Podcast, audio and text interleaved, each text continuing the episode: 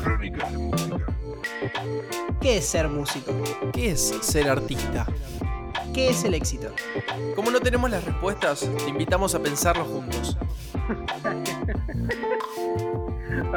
Somos Fede Gómez, Ale Zurita, y esto es Crónicas de Música. Listo. Perfecto.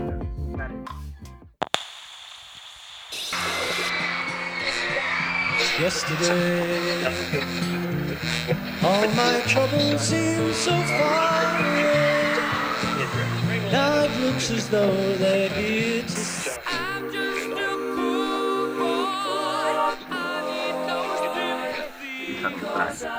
con la estructura de un hit, con las melodías que un hit tiene, pero no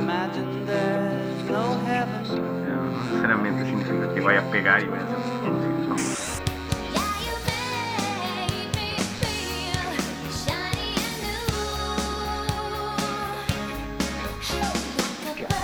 número 2. Hay progresiones de acordes, círculos o como ustedes le llamen, que son comprobadamente más exitosos en las canciones populares.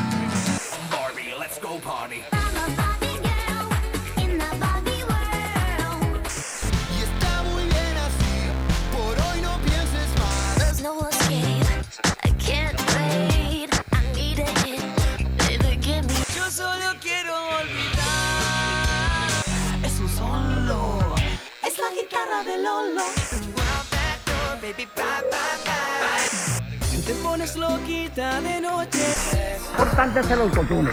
Es un chisme que te deja la voz como usted. Yo digo, quiero encenderte, bebé, bebé. Y mira cómo queda con el autotune.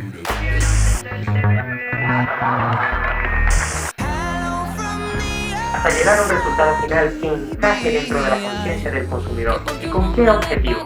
Con el objetivo de que ese hit que se ha creado lo relacione directamente con otros hits musicales que existen. Ponen la Crónicas de música. ¿Cómo hacer un hit?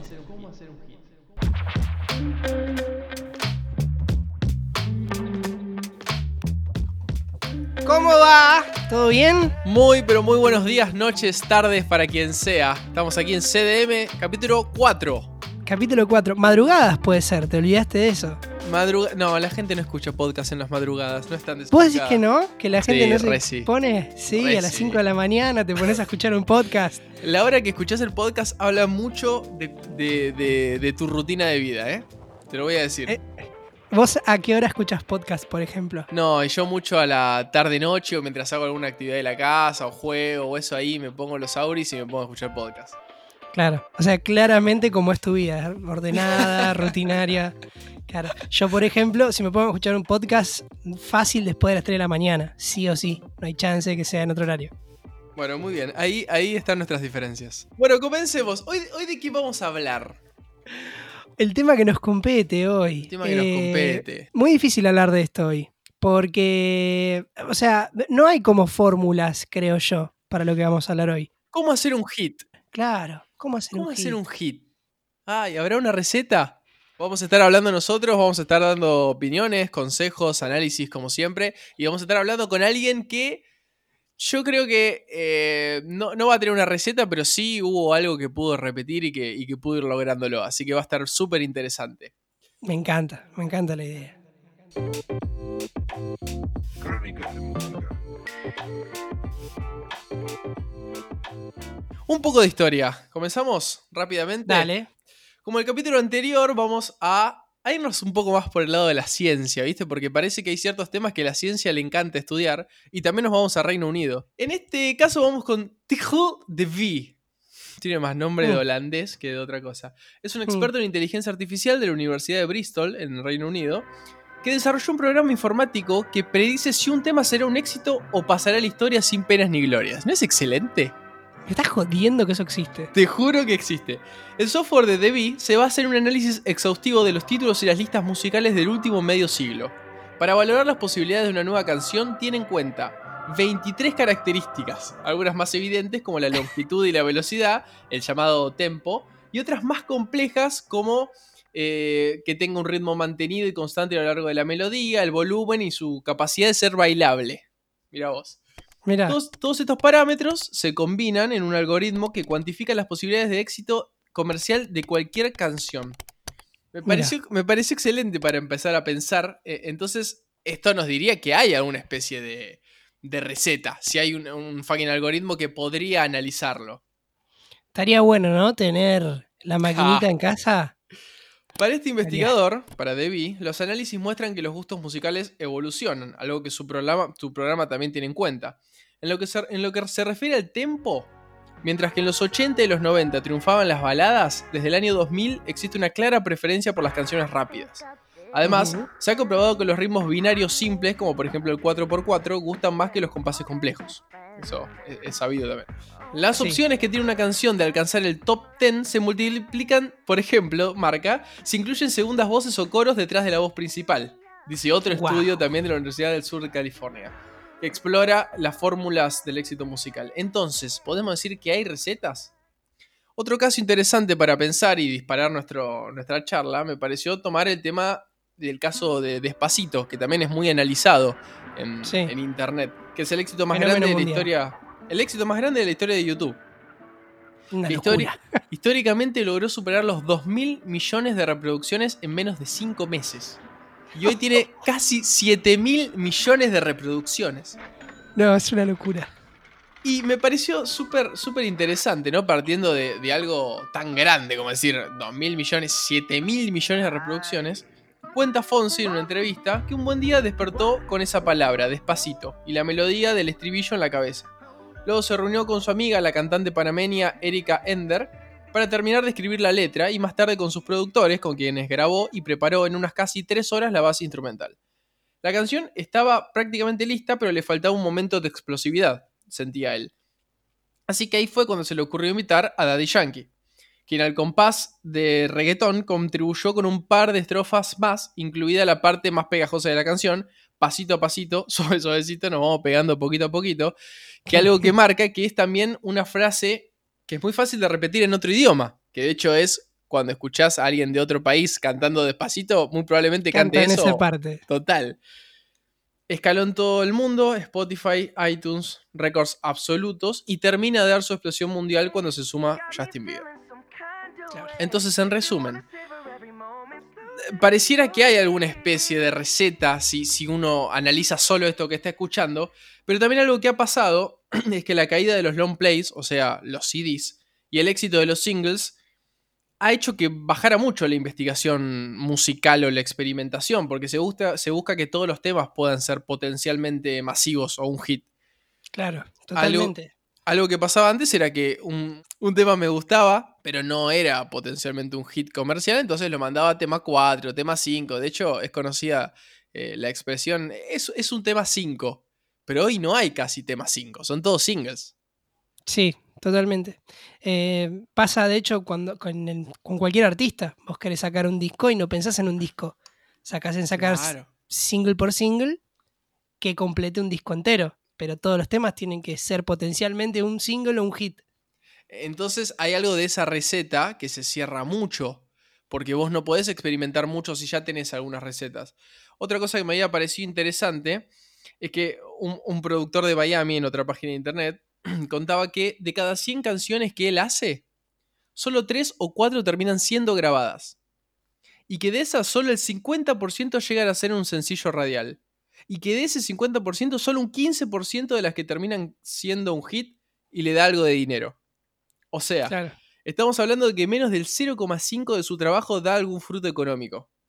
Entonces, por esa baja probabilidad de éxito es que eh, es más común el trabajo grupal. Es más fácil hacer 5 canciones a la semana acompañado que solo. Pero ¿en dónde queda entonces la experimentación? Si yo tengo que hacer 100 canciones, va a haber una, una receta que tengo que repetir. No puedo tener ese nivel de productividad. Claro. Bueno, yo escuché una entrevista de Sheeran en la que él contaba que escribía todo el tiempo, todo el tiempo canciones, que de 500 canciones que él hacía, sentía que una iba a estar buena. Claro. Pero que, claro, tenía que descartar y descartar y descartar. Y primero vaciarse de todo lo que él sentía que no estaba bueno para realmente llegar a lo que quería llegar. Una, una anécdota que es, que es conocida es que, por ejemplo, Aleluya, que es un clásico de los más grandes de toda la historia, que tiene un montón de versiones, hasta en Shrek, eh, el autor, que es Leonard Cohen, eh, tardó casi 4 o 5 años en terminarla. O sea, tardó años en terminarla y sentir que, la, que se había cerrado. Es algo completamente impensado hoy. No, totalmente. Hay que sacar y hacer y hacer y hacer temas. No, hoy no, hoy no hay forma de eso. Entonces, eh, en todo este contexto, ¿cuáles son los límites para, para empezar a componer una canción? Crónicas de música. Uf, los límites. No sé, pero lo que, por lo que me decís así, y si me apurás un poquito a que te dé una respuesta, hasta sentiría que la forma de componer hoy te apaga un poquitito la creatividad. Claro. Porque sí. querés todo el tiempo seguir una fórmula. ¿Y está bien eso o está mal? Y eh, yo creo que es depende del objetivo que tenga, que tenga una canción. Eh, es muy difícil sentarse. Es algo de lo, que- de lo que quiero preguntar también ahora cuando tengamos la, la charla. ¿Uno se sienta a pensar un hit? ¿Es así efectivamente? Eh, ¿Te sentás a pensar un hit? Eh, ¿O, o eso es contraproducente? ¿Qué pasa ahí? ¿Se entiende? Sí. Yo en mi experiencia personal, Sí. siendo compositor, trabajando como compositor para otros artistas, eh, sentarse a pensar un hit es muy contraproducente. Pero en mi experiencia personal. Claro. Para mí, si te sentás a pensar, ok, esto tiene que ser así porque así va a funcionar, eh, ahí es cuando la estás cagando. Y cuando, cuando te has sentado a pensar un hit, te ¿lo pensás desde el lado de repetir una receta que ya haya tenido otro hit? O, o- o pensar que el tema tiene que ser muy pegadizo o tiene que ser, no sé, que tiene que ser ex- explosivo? No, de nuevo, hablando siempre desde mi lado No, personal, digamos, como mi experiencia. Eh, yo las veces que he tratado de que un tema sea pegadizo, nunca me funciona. Mm, Termina siendo más pegadizo otra cosa que me salió porque tenía ganas de hacerlo que pensar en el, en el tema pegadizo en sí. Pero lo que te digo, o sea, uno más o menos sigue una fórmula. O sea, yo hago canciones cuando compongo y sé que la canción no tiene que durar más de 3, 4 minutos. 4 Bueno. minutos es una locura, ¿entendés? total. O la pienso en 3 minutos. Bueno, pero Eh, ahí, obviamente sigue una estructura, estrofa, estribillo, estrofa, estribillo, ¿entendés? Lo seguís.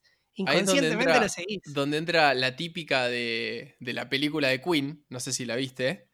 No la vi, no la vi. Ah, bueno, en un momento en que ellos presentan Bohemian Rhapsody y, terminan rompiendo el contrato con la discográfica, porque el tipo le dice, ¿qué es esta mierda? Dura cinco minutos, yo no puedo presentar a la radio un tema de cinco minutos. No, pero el tema es así. No, no, no, córtenle estas partes, para además no se entiende qué es Galileo, le dice. No, no, no, bueno, se van a la mierda y el tema es un hit mundial como no hubo otro. Y hay un montón de casos así. ¿Dónde te metes la fórmula entonces? Qué locura eso, ¿no? Es muy graciosa esa escena, papá le dice, Galileo, ¿qué es Galileo? No, bueno, pero vos decís, está bien, hay un montón de casos, pero ¿cuáles son la mayoría? sí, claro.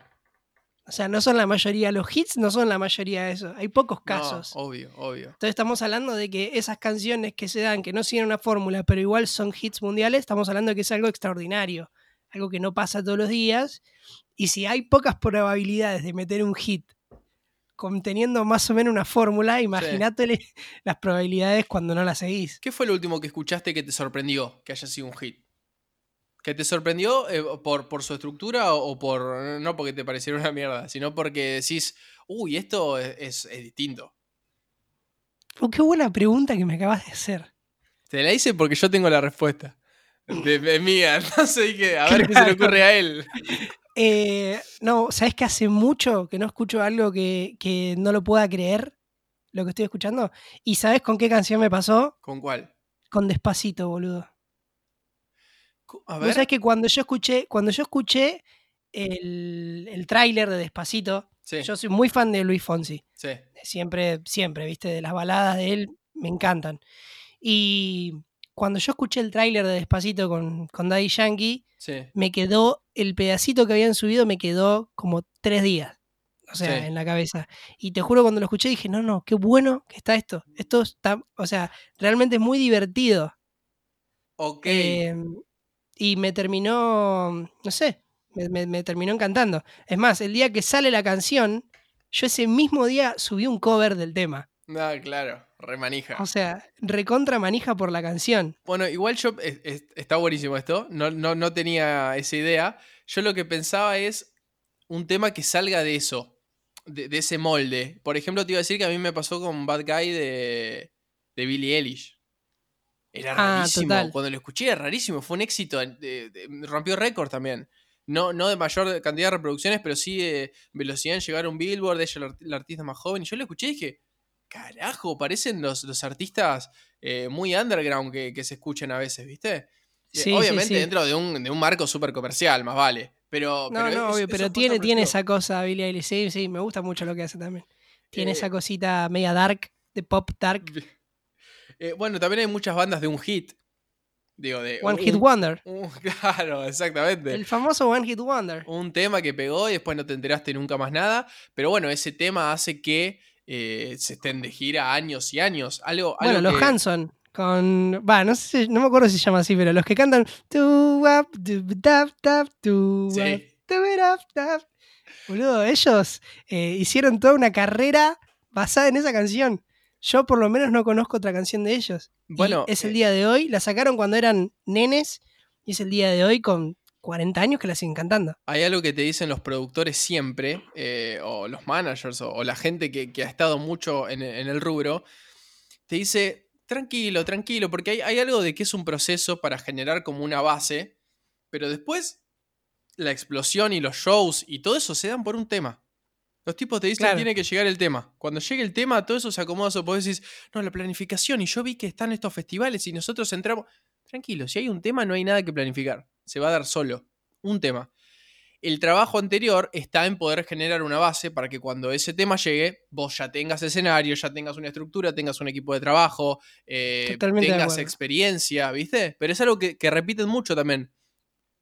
Es algo que me parece está bueno también de, de- de este espacio del podcast, contar cosas que nos han dicho, porque eh, lo, lo- que digo siempre, lo- las eternas mil millones de, de cafés con gente que te habla y te cuenta cosas del, del mercado con el que no terminas haciendo nada, pero que aprendes un montón de cosas de eso también. Eh, Sí, totalmente de acuerdo. y entonces, ¿se compone siempre pensando en el hit? ¿Siempre tenemos que pensar en el hit? Hoy con singles, sabiendo que es un single. Yo tengo temas, yo, mira, hablando personalmente, yo tengo temas que a mí me gustan mucho, pero que no los puedo sacar como un single. Y estoy pensando en sacar un EP solo para poder sacar esos temas. Porque no- Claro. no, los quiero sacar como un single, porque no son un single, pero me gustan mucho. Entonces, ¿cuál es el límite? ¿Yo debería cambiar esos temas para que parezcan un single o, o- o qué pasa? ¿O tengo que sacar un No, disco? no. ¿Cómo es? No, me parece que está bien lo del EP. Si te tuviera, que, Claro, si te claro. tuviera que, que hablar y decirte qué sería correcto hoy en día a, a nivel eh, artístico, digamos, y correcto, no sé. O sea, Sí. lo que hay que hacer, sí, un EP. Un EP que tenga un single o dos y el resto de temas sean los que vos querés sacar. Y por otro lado pasa algo que al principio cuando salió la estructura del single decías no puedo sacar cualquier cosa porque el single era como el lanzamiento con el que voy a estar girando dos meses. Y ahora Sí. no, sacás un single y al mes tenés que sacar otro porque te moriste. Tal cual. Entonces tampoco es tan importante ese single en, en relación a, a tu carrera. Eh, y sin embargo tiene que seguir teniendo esa estructura, ¿viste? También me Para, parece... ¿y eso, Mm, vos perdón. lo ves como algo positivo eso? ¿O como algo negativo? ¿En Me relación interesa. a qué? ¿A lo de antes o a lo de no tan antes? O sea, que ahora vos, o sea, saques una canción como single y a los 40 días tengas que sacar otra y después otra y otra, a comparación de antes que vos sacabas una canción y capaz con esa canción girabas seis meses hasta que salía el otro single y capaz eran tres nada más y después Sí. el disco entero. Mira, ¿Qué opinas de nosotros, me parece que quedamos medio en el medio. Yo lo que veo es que las generaciones anteriores a nosotros sacan el disco y, y giran con el disco. Y las generaciones nuevas me parece que lo que están haciendo, a mi visión, como persona más grande que ellos, es que no lo entiendo. Porque digo, digo, un, un tema por semana sacás, ¿en serio? O sea, hay algo que a mí, repito, mi visión como persona grande para ellos, ¿no? Porque que por ahí no estoy entendiendo esa velocidad, porque yo digo, che, me gusta lo que haces, pero la verdad que no tengo ni idea cómo se llama ninguno de tus temas, porque, porque no llego a poder consumirlos, ¿se entiende? De la Claro. velocidad que tiene. Y también eh, hay algo que, que se pierde de, de- de la canción en el sentido de, ah, salió esta canción, te doy un tiempo para que la escuches, que veas si te gusta, que te la aprendas. Si te saco uno por semana, ya hay algo de ese consumo que es muy rápido. Pero repito, sueno a la gente grande que me decía cosas a mí. Por eso a- alerto que es una opinión mía en ese sentido, ¿viste? Yo no llego a No, total. consumirlo. No, vos estás más acostumbrado quizás como yo a... O sea, mi, mi idea artística desde siempre había sido, ok, vos sacás un disco y ese disco tiene uno o dos cortes de difusión. Sí. que se difunden para que la gente quiera escuchar el disco. Pero Eso no era más o menos lo que pasaba antes. Obvio, obvio, pero creo que nosotros llegamos a consumir singles. Sí. Sí, sí, sí, sí, yo escucho singles. Yo no estoy acostumbrado a escuchar un disco. Sale un disco y tardo un montón en escucharlo. Y artistas que me encantan, ¿eh? Tardo un montón en escucharlo porque me quiero sentar a escucharlo. Y no pasa. ¿Se entiende? Claro. Eh, Sí, eh, pero sin embargo, todas las, todas las semanas entro a Novedades Viernes Argentina y entro a mi radar de novedades a ver los lanzamientos. Pero escucho los lanzamientos, no escucho el, el- el disco, ¿entendés? Claro, sí, sí, comprendo. Pero bueno, si todas las semanas hay un lanzamiento, por ahí te salteo, porque ya, ya está, no sé. ¿Se entiende? Pero bueno, es una opinión personal. Otra cosa que me parece interesante para pensar es, ¿sentís que puedo buscar un, un hit por fuera de hoy, de- del pop o de, o de lo urbano? ¿Es posible que surja un hit que, que no tenga nada que ver con eso? ¿Que es lo que suena en todos lados? Eventualmente va a pasar para mí. Porque la tendencia va cambiando todo el tiempo. No vamos a escuchar hits de pop y reggaetón, que en realidad ni siquiera pop, de reggae pop. No vamos a escuchar hits de, de- reggae pop toda la vida. Aquello que llaman dancehall. Claro, aquello que llaman dancehall, que es, que es reggaetón pop. Que hacete está bien, me gusta. A mí, a mí me encanta, pero vamos a decirle cómo es. Total, total. Eh, para mí, eh, en algún momento va va a llegar un punto de inflexión en el que suene otra cosa y la fórmula cambie a esa otra cosa que sonó. Pero bueno, alguien tiene que dar ese punto de inflexión. hubo un momento muy interesante en donde sonaba al mismo tiempo en un boliche Maramá y Duki. Es una locura, es un crasheo en el cerebro. Total, ¿Cuánta diferencia de BPMs puede haber ahí? total. Es una Bueno, locura. pero hubo un cambio radical entre lo que fue la cumbia pop, que duró dos años más o menos, habrá durado el boom Sí, de... Si no hacías cumbia pop, no era hit. total. eh, hasta que llegó el trap y el trap eh, empezó muy fuerte y hoy en día si no es trap o reggaetón Sí. es difícil que sea un hit. Estamos hablando de hits, eh, digamos, masivos, ¿no? Sí, sí. Después Sí, una canción le puede ir bien, le puede ir bien mal, o sea, ya entra a otro aspecto, pero hit que suena en todos lados, que todo el mundo conoce, si no es trap o reggaetón, hoy en día es muy difícil. Che, ¿y vos? O sea, ¿qué método o cómo te inspirás cuando querés componer? ¿Pensás en el hit? Porque hasta ahora dije yo y quiero saber vos cómo, cómo te armás. Mira, me parece que cada, eh, cada género tiene sus reglas y sus, y sus, sus límites también, ¿no? Algo que pensaba era, por ejemplo, hoy en día el reggaetón es medio un hit o muerte. Porque no hay mucha posibilidad de que un, de que un tema eh, eh, perdure en el tiempo si no fue un hit. ¿Se entiende? No hay otra valoración. En cambio, hay otros temas que sí. El pop también tiene un poco eso. Eh, yo hoy siento que estoy en un espacio en el cual no me puedo sacar eso de la cabeza. Como ya te dije, sacar un single, no, no, no quiero sacar un tema que no sienta que es un single. Pero siento que tengo otras libertades que antes, al estar en el pop, no tenía Claro. que estaba más cercano a las recetas.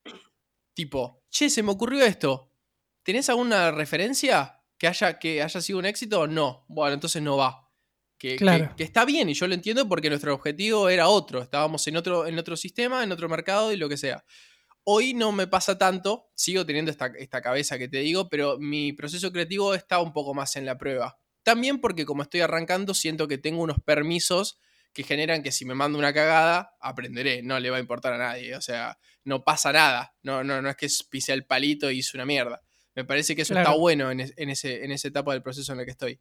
Eh, ¿Ustedes, vos? Que, que también es componer entre más, ¿eh? Que eso es otro tema también. Yo ahora estoy componiendo solo, antes componíamos entre siete, no sé. No, a mí me encanta esta nueva etapa de componer con otras dos personas. Me fascina. Me estoy siendo, me siento en el mejor momento creativo. O sea, porque yo antes me cerraba mucho en mi idea y, y para mí si estaba bueno, ya estaba bueno. Hmm. Y de repente ahora hay que convencer todo el tiempo a dos personas más. O sea, los tres. Nos tenemos que convencer al otro con argumentos y con, con nada, ¿viste? ¿Por qué esta letra y por qué esta melodía? Claro. y por qué esta melodía me hace sentir tal cosa, ¿viste? Y nos vamos convenciendo de lo que queremos hacer y por eso es que me gusta tanto el resultado final. Las canciones obviamente se hacen mucho más largas el proceso de composición. O sea, yo capaz hacía una canción en una hora, en dos, Sí. y con fan, eh, te digo que unas seis, siete horitas capaz estamos para sacar un tema. Claro, claro. Y, La bueno, base, no más. Qué, qué- qué bueno, porque lo- eso, como decimos siempre, estamos en experiencias cruzadas. Para quien no sepa, yo hice cinco años en una banda y ahora estoy empezando mi carrera solista. Fede hizo cuántos años? 7 millones. 10. 10 años siendo solista y ahora está eh, arrancando su, su carrera con, con su banda que, que es de FAM. Entonces son procesos cruzados en relación a eso, ¿viste? Eh, tal vez eh, esto que, que a mí hoy me pasa, es decir, puedo probar lo que quiera y puedo hacer una letra que a mí me gusta eh, y, meterla, estaba... eh, llega un momento en el cual decís, bueno, quiero meter esto, no sé si tengo que explicarte todo. Y a vos te está pasando Claro. al revés, claro, está A mí bueno. me está son- al revés. son, Sí, sí, son sí. cosas diferentes. ¿Y cuál es la diferencia ahí a la hora de que sea un compañero o que sea un productor? Ponele. Que también tenés que tirarle una idea y. Mm, No, no soy mucho de componer con productores, pero Mm. sí yo al productor siempre que, que voy le entrego toda la creatividad a él para que haga con la canción lo que le parezca Bien. y después yo, bueno, le haré la devolución y diré, está bueno esto, está bueno otro, recortemos acá o lo que sea. Pero yo siempre dejo que el productor trato de no darle mucha idea, viste, de lo que quiero, Sí. porque es cierto que si no lo, lo condiciono. Entonces prefiero que el chabón haga, viste. Claro. Hay algo que pasa también, para quienes no sepan, que se arma mucho, que es muy oscuro y que no se habla tanto, pero sucede un montón, que es el agregar cosas por un tema de derechos. ¿Sí? Es una problemática Ah, que traigo. Trabajar o en compañeros o trabajar con productores en donde están metiendo algo y vos decís, no me gusta, pero si no se lo acepto, no tendría derechos. Y decís, me lo está proponiendo para tener derechos. Eso es algo que también vi bastante en internet, ¿no? Cómo era el sistema hoy, que eran productores, un artista, publica, che, estoy, publica, bueno, es una forma de decir. Busca, estoy buscando un tema así, así, así, con esta referencia. Productores mandan temas, mandan temas, mandan temas, los agarra el artista y su productor y les modifican cosas para tener derechos y sale. Entonces, Sí. eso es otro Bueno, lado. yo laburo medio así, ¿eh? Yo laburo medio así. Bueno, sí, obvio, obvio. Yo Eh, mando mi idea y generalmente me la modifican. Y de hecho, yo siempre aclaro, Sí. y es muy bueno que lo hayas dicho, yo siempre que mando una canción o algo, siempre aclaro, de libre a derechos de autor. ¿Entendés? Onda, vas Ah. a firmar, quédate tranqui. Claro, claro. Si, te gusta así, va así. No pongas Claro. por poner. Si te Tal gusta, cual. va. ¿Entendés? Te, te pongo igual. Tal Aunque cual. no hayas hecho nada, firmas igual conmigo. Es como la bueno. recompensa por, por haber, no sé, agarrado mi laburo, ¿entendés? Bueno, ese es otro lado interesante para, para hablar algún otro día que tiene que ver con esto. Bueno, y que podemos hablar ahora también con, con nuestro invitado. Eh, con Dale. esto, ¿no? De, de- de- de la composición, del que lo toma, de, de cómo es eh, componer para otro, cómo es para eh, que te componga otro. Bueno, nada, es es- es súper interesante para, para charlar. Total. Crónicas de música. Bueno, y si te parece bien, vamos a pasar a hablar con alguien que de esto sabe bastante mucho, que es. Alberto Lucas, manager y productor musical y productor de espectáculos y todo de Manuel Wirtz e innumerables artistas, eh, compositor de éxitos como Hoy te necesito, Amor donde quiera que estés y Rescata mi corazón, que fue también un éxito indiscutido de, de los 90. Fue cortina de, de- de Showmatch, tres años. Tiene su versión hecha por Violeta y están todos los, todos los concursos de canto que te quieras imaginar. Eh, nada, y también con, con mucha experiencia en esto de componer para otros, componer canciones que han sido un éxito total. Así que vamos a hablar con él y vamos a ver qué, qué piensa un poco al respecto. Y si nos cuenta la receta, Fede. Dale, palabra autorizada, me parece. Totalmente. Hola Alberto, ¿cómo estás? ¿Estás por ahí? Hola Ale, hola Fede, ¿cómo están? ¿Cómo Un placer. Un gusto, un gusto. Un gustazo para nosotros. Bueno, con, Igualmente. Con la primera pregunta que, que te quiero introducir al, al tema que, que hoy nos trae es, es, es bien, bien para tapa de revista. ¿Sabés que estás haciendo un hit cuando lo estás haciendo? ¿O te sorprende después? Ah, Digo, digo, ya no hay ninguna duda de que has, has- eh, has- has compuesto algunos hits. Sí, Por alguno no que otro, ¿no? muchos, alguno que otro. Chiquito. Sí. ¿Lo sentís cuando lo estás, cuando lo estás haciendo o después decís, uy, esto, esto era esto? eh, muchas gracias, pero no, creo que uno eh, no tiene conciencia cuando lo está haciendo, porque lo que buscas en el momento de componer, primero es un disfrute personal, ustedes, ustedes lo, lo vivirán también, es, es un placer eh, como decía Serrat, nada me gusta más que hacer canciones, ponerte a componer y esa magia entre la inspiración y aplicar el oficio que uno tiene, como para ir eh, sorprendiéndose con lo que se va armando.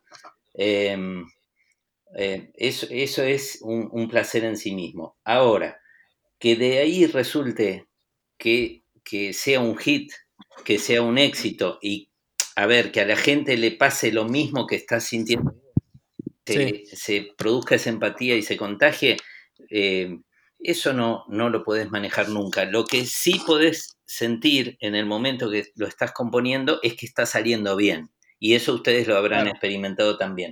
Eh, sí- fluye. sí fluye, sí sentís una vibra que, que decís, esto está lindo, esto está bueno, esto, esto puede andar bien. Eh, pero de ahí a saber que es un hit, no sé.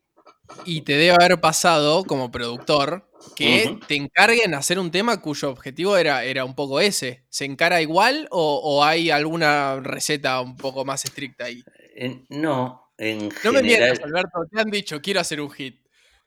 Claro, no, no, no te miento. Ojalá, ojalá tuviera la fórmula. Yo creo que, que nadie tiene la fórmula. A ver, a ver, hay, hay esquemas al armar una canción que, Sí. que uno conoce, que sabes que hay diferentes tipos de, de estructura y que hay recursos que tenés en la mano em, y que eh, tenés ciertos climas, eh, como Sí. en, en la composición musical, como en la composición li- literaria, ¿no?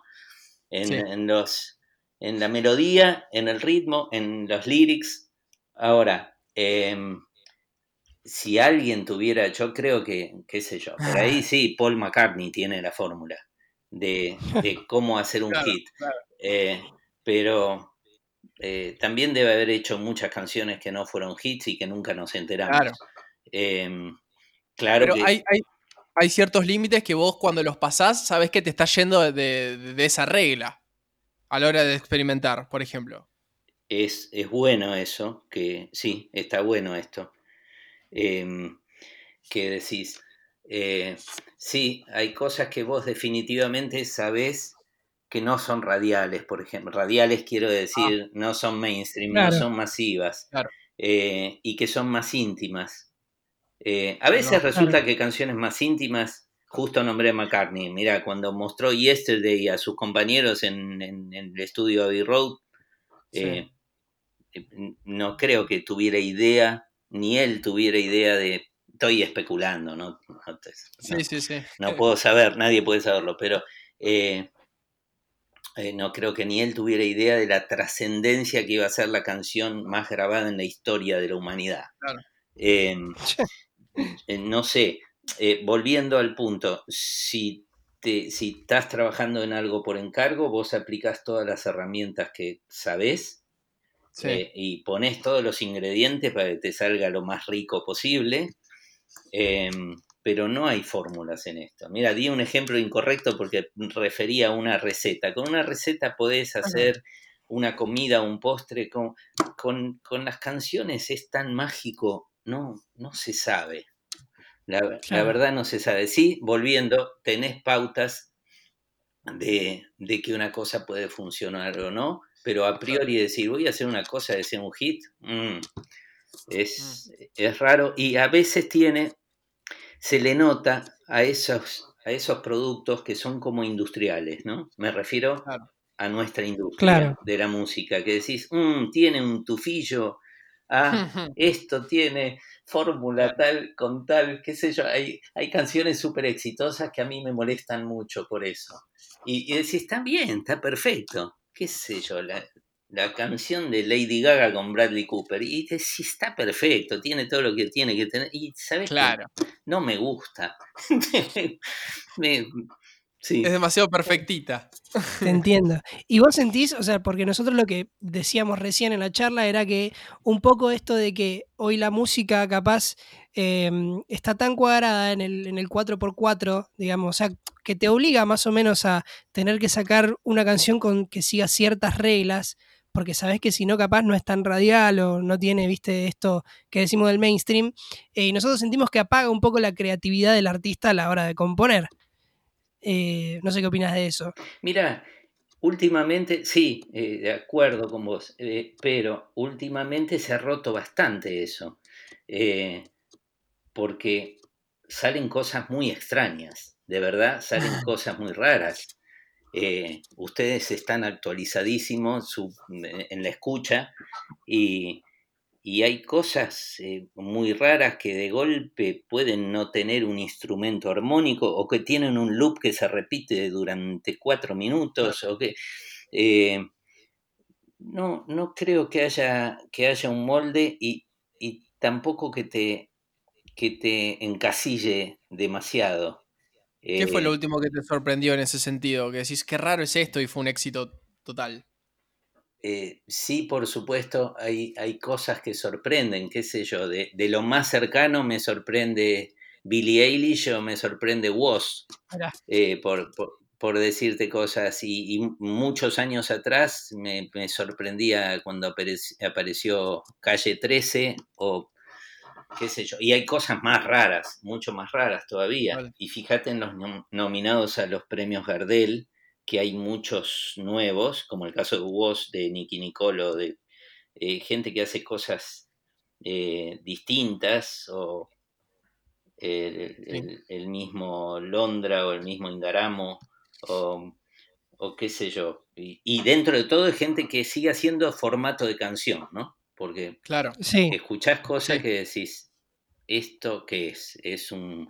Mira, en, el, en la forma histórica que, que yo aprendí a componer y que muchos colegas trabajan con una guitarra o con un piano, eh, o con colaboración con otro coautor, eh, se trabajaba de una forma muy distinta. Ahora a- a- arrancan de, de track riders o de, eh, qué sé yo, gente que arma loops o beats Claro. o, o acordes con patterns de, de- de ritmos y qué sé yo, y que después viene un, lo que llaman un top liner, que es el tipo que puede hacer toda la letra, y, y se trabaja de una forma tan extraña y se, res- se, se llega a resultados tan, tan novedosos que en algunos casos eh, son los que abren caminos nuevos, ¿no? Que decís, wow, mirá lo que se le ocurrió a este tipo. Y en otro, la verdad, decís, esto no va a ningún lado, que mu- mucha novedad, mucho video Ah. lindo, mucho video raro, pero decís, Claro. De, ¿qué me está cantando? Hablábamos al, al principio que ahora se trabaja mucho esto de los grupos de compositores porque tal vez eh, componen 100 canciones para que usen 5.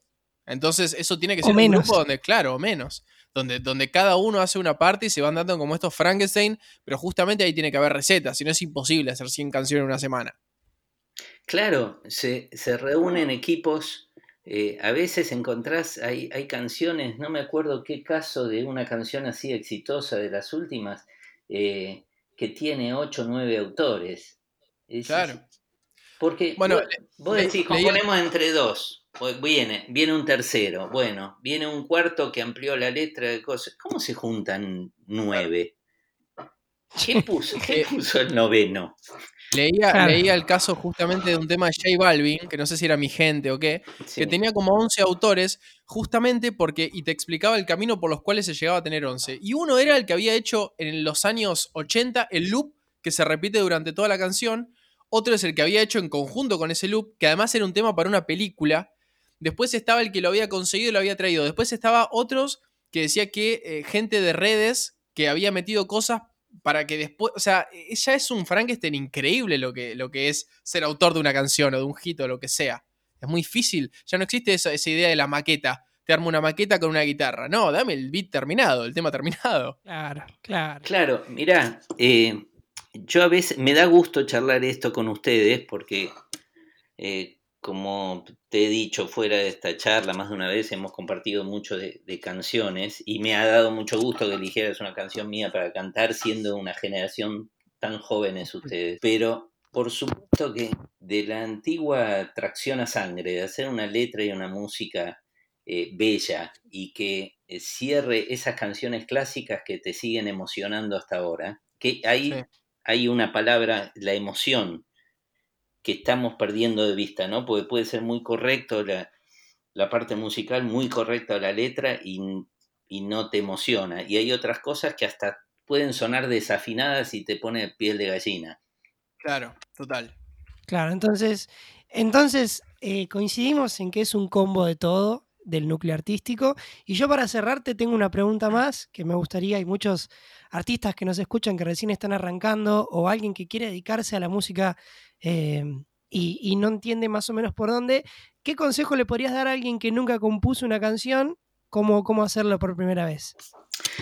Eh, primero que, que sean libres, que no se aten a ninguna estructura, que de verdad hagan lo que sientan, pero no como un eslogan, que, que lo hagan profundo. Mira, hace poco fui a ver una masterclass de Adriana Calcañoto, que es una brasilera cantautora e- extraordinaria. Dio una masterclass en la Usina del Arte y dijo, ¿cuál era el, el primer consejo para, para componer? Es, tengan una vida.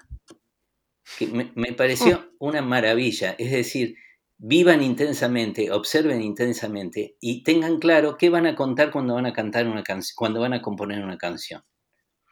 Eh, ¿qué, qué quieren contar? ¿Qué, ¿Qué les conmovió como para compartirlo y transmitirlo?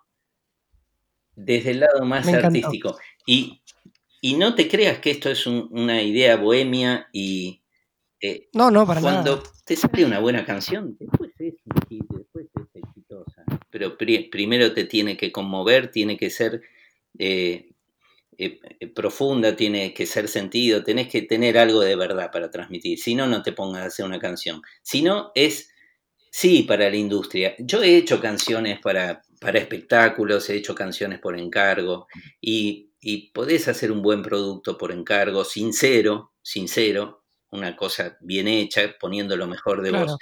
Pero en general los hits tienen algo mágico que no sabes por qué, pero, pero aparece. Aparece en el momento entre la inspiración Hermoso.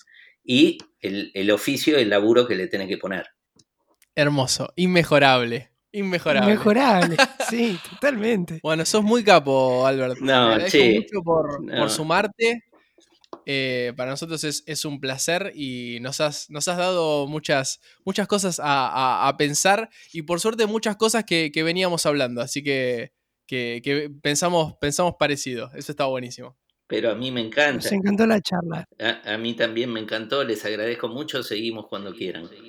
Crónicas de música. Bueno, muy nutritiva la charla, como todas nuestras charlas últimamente. Muy bueno, muy bueno y además eso, llegando, llegando a puntos parecidos a lo que veníamos hablando. Así que está buenísimo. Me encanta, me encanta. Bueno, quedamos en que entonces no hay fórmulas para hacer un hit, pero si Ahí tiro una sentís- fórmula igual, ¿eh? Sí, hay que sentirlo. Hay, hay- hay- hay que sentirlo y estar convencido de, de lo que estás contando y, y tener libertad. No, y también podría ser que la fórmula es que no utilices una fórmula. Invitamos al debate.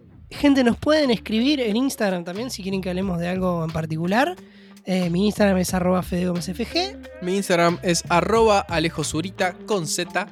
Así que cualquier cosa en reflexión a, a- a esto que estamos hablando, a futuros temas, a temas anteriores. Uy, escuché el capítulo 1, bueno, también. También porque a nosotros no- nos nutre un montón y, y- y está buenísimo. Se nos ha ido otro CDM, capítulo 4. Capítulo 4. ¿Cómo hacer un hit? ¿Qué- Creo que pudimos decir cómo hacerlo. Ponele. Nos gustaría igual tener la fórmula un poco, ¿no? Olvidate. Sería olvidate. lindo. Bueno, esto, esto ha sido todo CDM capítulo 4, cómo hacer un hit. Ha sido un gustazo como siempre, Fede. Igualmente, amigos, nos vemos, gente, el próximo capítulo. Adiós. Crónicas de música.